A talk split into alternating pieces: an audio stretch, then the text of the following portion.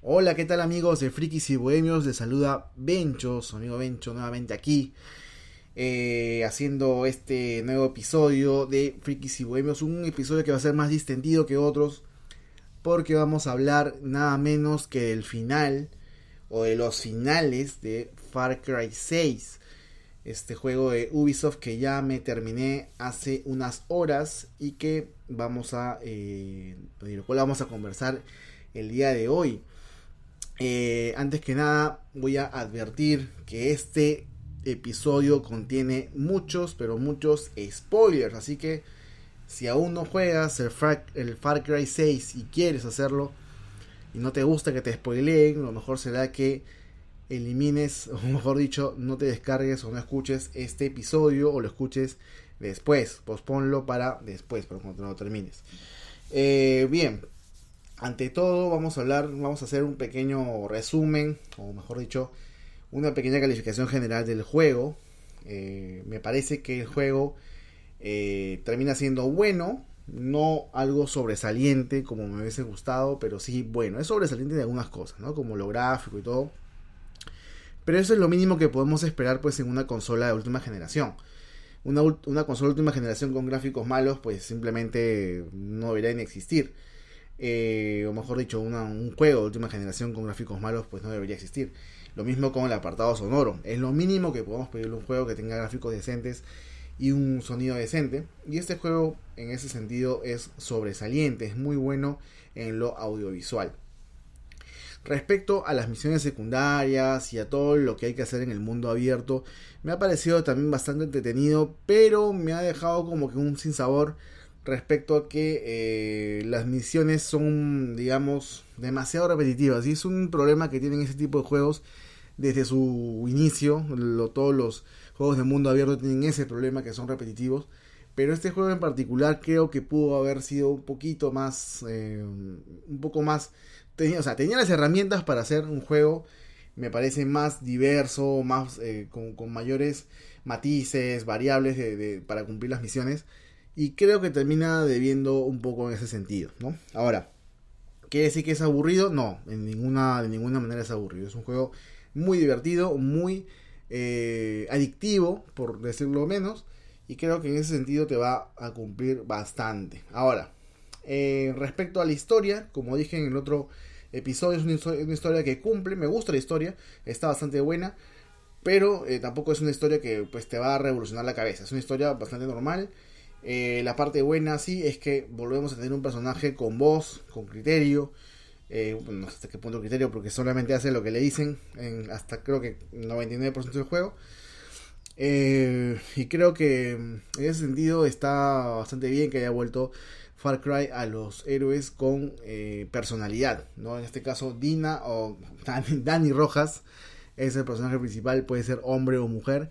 Y es bastante, bastante bueno en el sentido de que eh, podemos interactuar con él o con ella y pues se siente que estás manejando a alguien de verdad, alguien real y no pues simplemente un robot como que teníamos en Far Cry 5 y que felizmente se pudo corregir ese detalle. Eh, respecto ya, vamos hablando ya del final. Eh, me ha dejado decepcionado el final del juego. Creo yo que merecía algo mejor. Y aquí vamos a hablar ya de spoilers, así spoilers duros y, duros y crudos, ¿no? En el episodio anterior había comentado que la participación de Giancarlo Espósito no me había parecido épica ni nada por el estilo. Es de hecho la imagen que ven del juego. La cara de, de Espósito es la que sale en la portada junto con su hijo.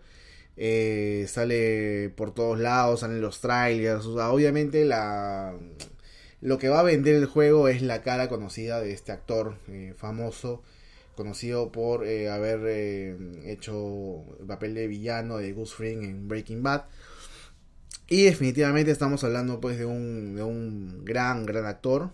Eh, y que merecía, creo yo, un gran personaje. Y si bien Antón Castillo no es un mal personaje, es un personaje que creo yo cumple las expectativas mínimas eh, yo creo que no termina siendo más un factor decorativo que, que otra cosa, ¿no? Si recordamos en Far Cry 3 y 4, incluso en el 5, los villanos tenían más protagonismo, los veías más interactuando contigo, eh, combatías con, incluso combatías con ellos en algún momento.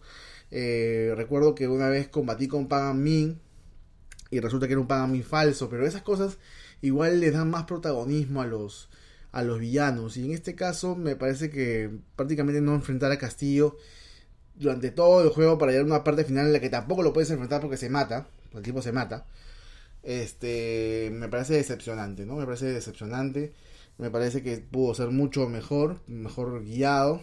Y bueno, y además que si lo vemos por el punto, desde el punto de vista, digamos, de la positividad o negatividad espiritual, emotiva, qué sé yo, que muera Diego tampoco creo que haya sido una buena decisión, ¿no? Creo que más bien pudo, digamos, eh, eh, llevar, llevarse ese personaje por otro lado, quizá, no sé, seguir el legado de su padre, no sé, hacer algo diferente, ¿no? Eh, matarlo así porque, en fin, y que además haya sido su propio padre que lo, quien lo mató y sin motivaciones tan claras, porque no es que lo explique, diga, lo mato por esto, este, o, algo que te lo explique, ¿no? ¿no? No existe nada que te lo explique, simplemente pues se da, ¿no?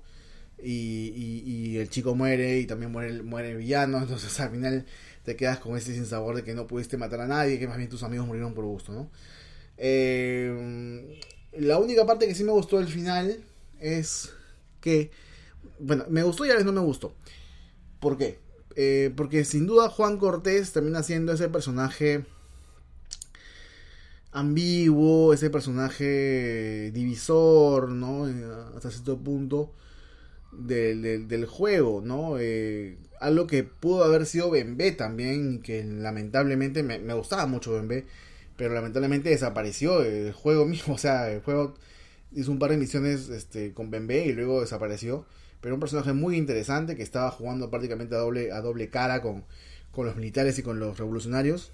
Eh, y Juan Cortés eh, hace lo mismo, pero con los contrabandistas, con los narcotraficantes que quieren obviamente eh, Viviro y que eh, obviamente Juan Cortés lo quiere, lo quiere vender para beneficio sea de él o de la revolución. Eso sí no me queda muy claro.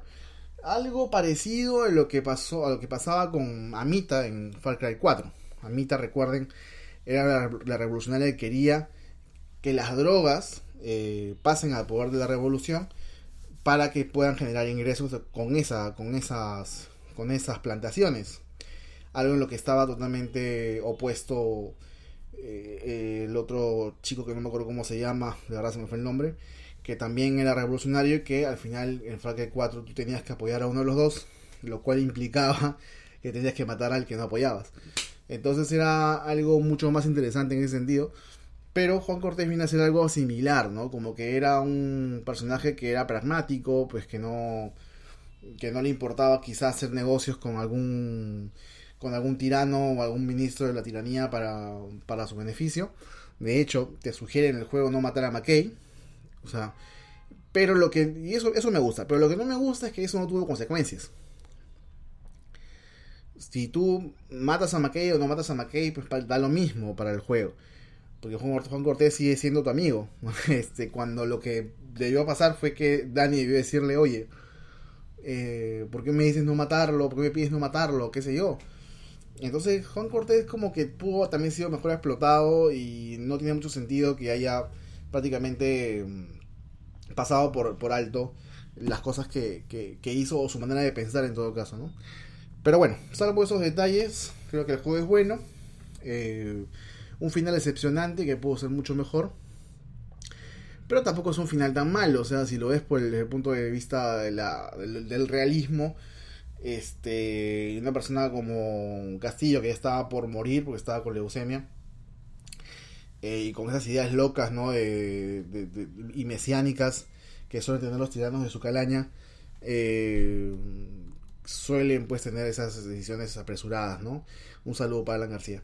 Eh, donde quiera que esté. Y nada, creo que esa es un poco mi opinión sobre lo que pasó al final con Far Cry 6. Aún así lo sigo recomendando, pero lo recomiendo en una oferta. Espérense una oferta, espérense algo, alguna promoción. Va a salir el pase de temporada, según han confirmado. Entonces van a aparecer eh, paquetes eh, completos del juego, me imagino con algo más. Entonces por ahí podrías aprovechar alguna oferta, no sé, hace poco un Cyber WoW, seguramente habrá otro Cyber WoW y puedes aprovechar también para comprarte el juego. Recomendado, sí recomendado, pero ahorita a este precio, pues yo creo que te esperas un poquito más, te esperas un poquito más, porque eh, no sé si lo valga, no sé si lo valga ahora mismo, ¿no? Bueno, antes ya de terminar este episodio les cuento que me envicié, o mejor dicho, me... ¿Cómo, se, cómo es esta...? Eh, entré en compulsión este, respecto a los Far Cry y estoy jugando, o voy a jugar los dos que me faltan, que es el Far Cry 1 y el Far Cry 2, que no los llegué a jugar porque en esa época eh, estaba un poquito misio, misio en Perú significa sin plata, este, no es que ahora sea millonario, pero al menos puedo comprarme esos juegos. Y este y me los he comprado, me los estoy descargando ahorita por el Play 3, así que eh, voy a por ahí de repente hacer un, comentario también respecto a ello. No sé cómo me irá porque son, obviamente, voy a pasar de, Far Cry 6 con esos gráficos terribles y el 60 frames y el 4K a lo que sería a lo mucho 1080 30 frames. Así que no sé cómo me irá, pero este seguramente algo comentaré al respecto. Bueno, gente, eso es todo por hoy. Les mando un abrazo y siempre cuídense. El bicho sigue entre nosotros, no lo olviden. Adiós, nos vemos en el próximo episodio.